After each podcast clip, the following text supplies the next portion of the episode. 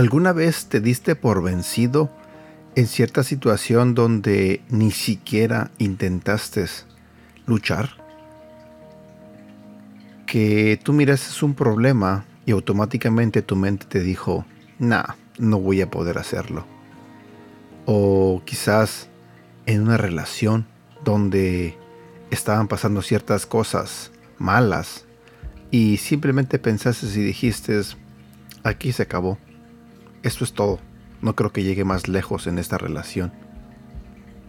Creo que muchos de nosotros en alguna parte de nuestra vida hemos estado en esa situación donde tenemos enfrente de nosotros un problema y automáticamente nos declaramos vencidos. Ni siquiera nos esforzamos por luchar.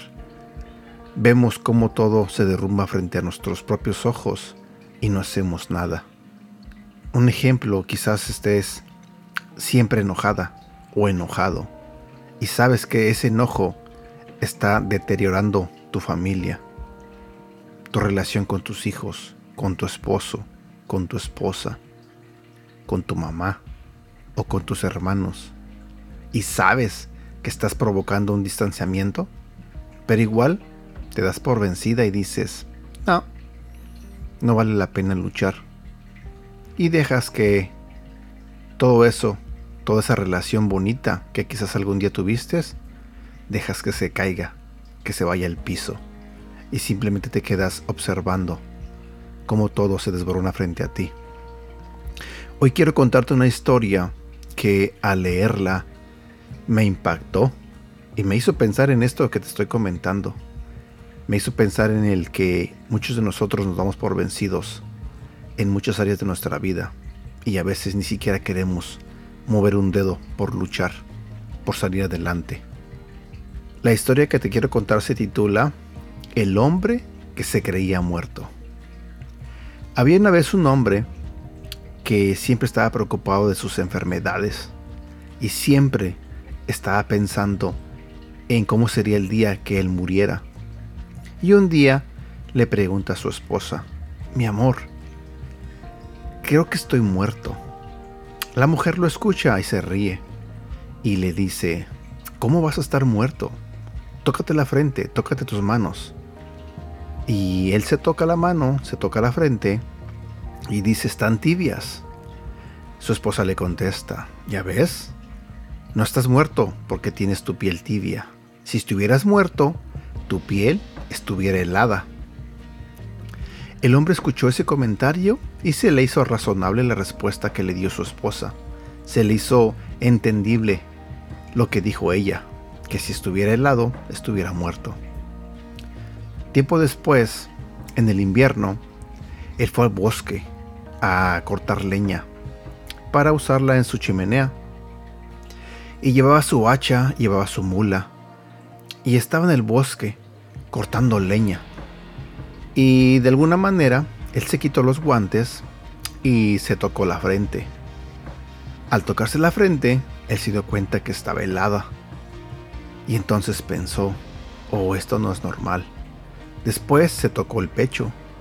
Después tocó un pie, se tocó la mano. Y él dijo, estoy helado por todos lados. Creo que ahora sí estoy muerto. Recordando lo que le dijo su esposa, él meditó un poco y dijo, no es bueno que una persona como yo, que estoy muerto, ande por ahí caminando con un hacha en la mano. Entonces se le ocurrió la grandísima idea de tirarse en el suelo. Puso sus manos en el pecho y ahí se quedó tirado, porque estaba muerto. Según él, porque estaba muerto. Pasaron ciertos minutos y de repente Llegaron muchos perros al lugar donde él estaba, hambrientos, bravos, buscando qué comer.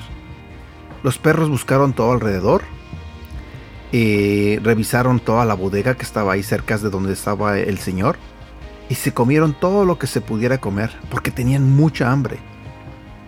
Los perros destruyeron todo buscando comida. El señor, al escuchar todo eso, que seguía en el piso con los ojos cerrados porque estaba muerto, pensó, si estuviera vivo, no les permitiría ni que se acercaran aquí. No permitiría que se comieran todos mis graneros. Tiempo después, los perros destruyeron todo y se acabaron todo. Y miraron a la mula amarrada en un árbol. Sin pensarlo se lanzaron sobre ella. La mula empezó a patalear, a chillar, y no hubo nadie que la defendiera. Nuevamente el hombre escuchaba los chillidos de la mula y pensó a sí mismo, si estuviera vivo, estaría defendiendo a mi mula y no permitiría que se le acercara. Pero como estoy muerto, no puedo hacer nada.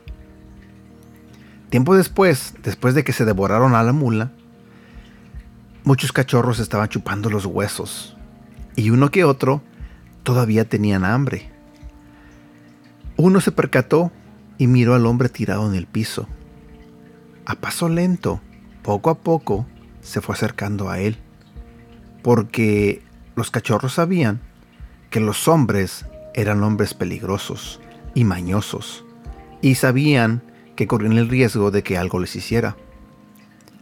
Poco a poco, y al llegar a él, se dieron cuenta que el hombre no se movía. El hombre en su mente decía, ahora vienen hacia mí, de seguro me van a comer. Eso es lo que van a hacer. Si estuviera vivo, no se me acercaría, pero como estoy muerto, no puedo hacer nada. Creo que este será mi final. Y dicho y hecho, uno de los perros se le lanzó y empezó a morderlo, y los demás hicieron lo mismo. Y así estuvieron hasta que se lo comieron. Te has de preguntar por qué te cuento esta historia. Te la cuento porque muchos de nosotros en nuestra vida a veces somos como ese hombre que se creía muerto. A veces observamos que las cosas malas están pasando en nuestra vida y no hacemos nada. Simplemente observamos. Simplemente dejamos que sucedan. Como te dije al inicio de este devocional, a veces sabes que tu carácter está rompiendo tu familia, está rompiendo tu relación con tu esposo, con tu esposa, y no haces nada. Dejas que todo siga sucediendo. A veces tu mala actitud en el trabajo amenaza con que te corran y también no mueves un dedo por cambiar tu actitud y dejas que todo suceda. Permites que lo malo venga.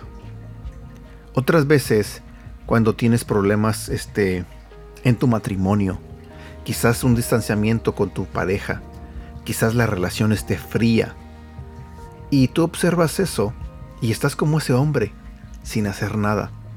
No te esfuerzas por cambiar tu estado de ánimo, no te esfuerzas por cambiar tu actitud, no te esfuerzas por quitarte todo lo malo. A veces en nuestra vida espiritual es lo mismo. Sabemos que existe el bien y el mal, sabemos que existe el cielo y el infierno. Y muchas veces nuestras actitudes nos llevan casi directamente hacia un boleto para ir al infierno. Y aún así, no hacemos nada. A veces escuchamos eh, que la gente está en las calles predicando la palabra de Dios y nosotros sabemos que nuestra vida está vacía, está hueca. Sabemos y sentimos la necesidad de tener a Dios en nuestra vida y aún así no hacemos nada. Dejamos que todo suceda. A veces no le damos la importancia necesaria a nuestra salvación, a nuestra vida eterna y seguimos por ahí viviendo nuestra vida a nuestro antojo, a nuestra manera. Divirtiéndonos cada ocho días, yéndonos de fiestas, embriagándonos, tomando cerveza, drogándonos, eh, teniendo problemas con todo el mundo, teniendo pleitos con tu familia. Tanta cosa que tú sabes, porque lo sabes, tanta cosa que Dios no aprueba. Sabes que tu vida va al precipicio y aún así simplemente te quedas observando. ¿Y que hay de aquellos que estamos viviendo una vida a veces sin sentido? A veces el simple hecho de ser feliz. Muchas personas ni siquiera quieren ser feliz. Están en un lugar donde simplemente están existiendo, donde su vida perdió sentido. Y, como dije, pasa el tiempo, pasan las cosas y se quedan ahí sin hacer nada, sin tomar acción en alguna cosa. Dejan que todo simplemente suceda. A veces llegamos a una edad adulta donde te pones a pensar, ¿por qué no disfruté mi niñez? ¿Por qué no disfruté mi juventud? ¿Por qué no alcancé los sueños que tenía? ¿Por qué no luché por mis metas? ¿Por qué no me esforcé en ser un mejor ser humano? Curiosamente todos, cuando están en la última etapa de su vida, se arrepienten de todas las cosas que pudieron hacer, pero no hicieron. So, mi pregunta para ti es, ¿eres de los que se queda como este hombre, así, observando que todo suceda?